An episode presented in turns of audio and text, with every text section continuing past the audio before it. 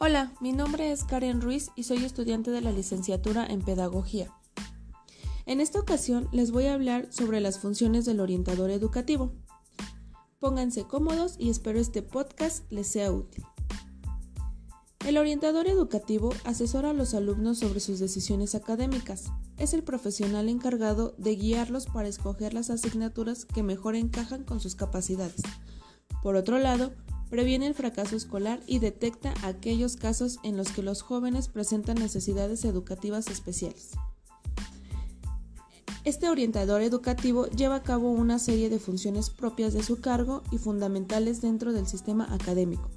Algunas de las funciones del orientador educativo son identificar posibles necesidades educativas especiales en los alumnos, Aquí el orientador asesora a los profesores, familias y a los propios implicados para establecer unas acciones que den continuidad al rendimiento y a la evolución académica de los estudiantes.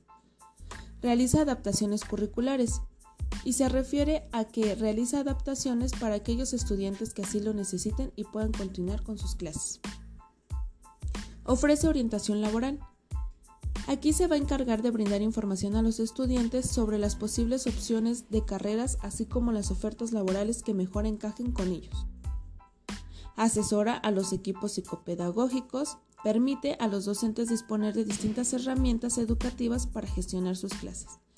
También desarrolla programas de formación complementaria, en donde realizará seminarios con distintas propuestas de intervención educativa mediante el contexto en el que se están desenvolviendo elabora el plan de adaptación a la diversidad, en donde va a hacer que realmente se cumplan y se respeten los derechos de todos los estudiantes. Y por último, mejora la convivencia dentro del centro. Cuida que dentro del aula se lleve una sana convivencia tanto con docentes como padres o madres de familia, así como el personal de mantenimiento y sobre todo con los alumnos. Ahora bien, es fundamental que también se lleve a cabo instrumentos y estrategias del diagnóstico, en la orientación educativa y para realizar un buen diagnóstico es preciso utilizar diferentes técnicas e instrumentos que permitan recoger los máximos datos y más significativos de todos los contextos que afectan al objeto de estudio, en este caso del alumnado. Esto por Mari y Moya 2006. Por lo tanto, se deberán abordar instrumentos estandarizados y estrategias no estandarizadas. Los instrumentos estandarizados detectan diferentes habilidades comunicativas y se pueden aplicar a la población en general. Las estrategias no estandarizadas son pruebas basadas en la subjetividad cualitativas en donde se pretende que los sujetos se definan a sí mismos. Bien, los instrumentos estandarizados aplicados al ámbito educativo son, dentro del lenguaje, tenemos el test de habilidades intelectuales o capacidad, test de matrices progresivas avanzadas de Raven, por sus siglas APM, batería psicopedagógica, batería de aptitudes para el aprendizaje escolar, entre otros. Dentro de las matemáticas tenemos el instrumento estandarizado que es la prueba PISA. En el ámbito de las competencias intelectuales encontramos las aptitudes mentales primarias, por sus siglas PMA, en este test se evalúa la inteligencia a través de cinco factores, que es la comprensión verbal, concepción espacial, razonamiento, cálculo numérico y fluidez verbal. Y por último, el área de equidad en la evaluación. El área, perdón, el área de equidad en la educación.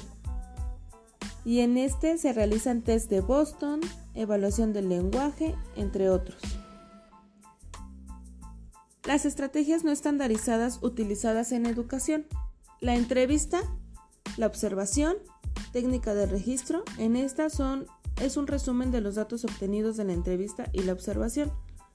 Y por último, el portafolios, que permite cotejar el proceso de aprendizaje del alumno.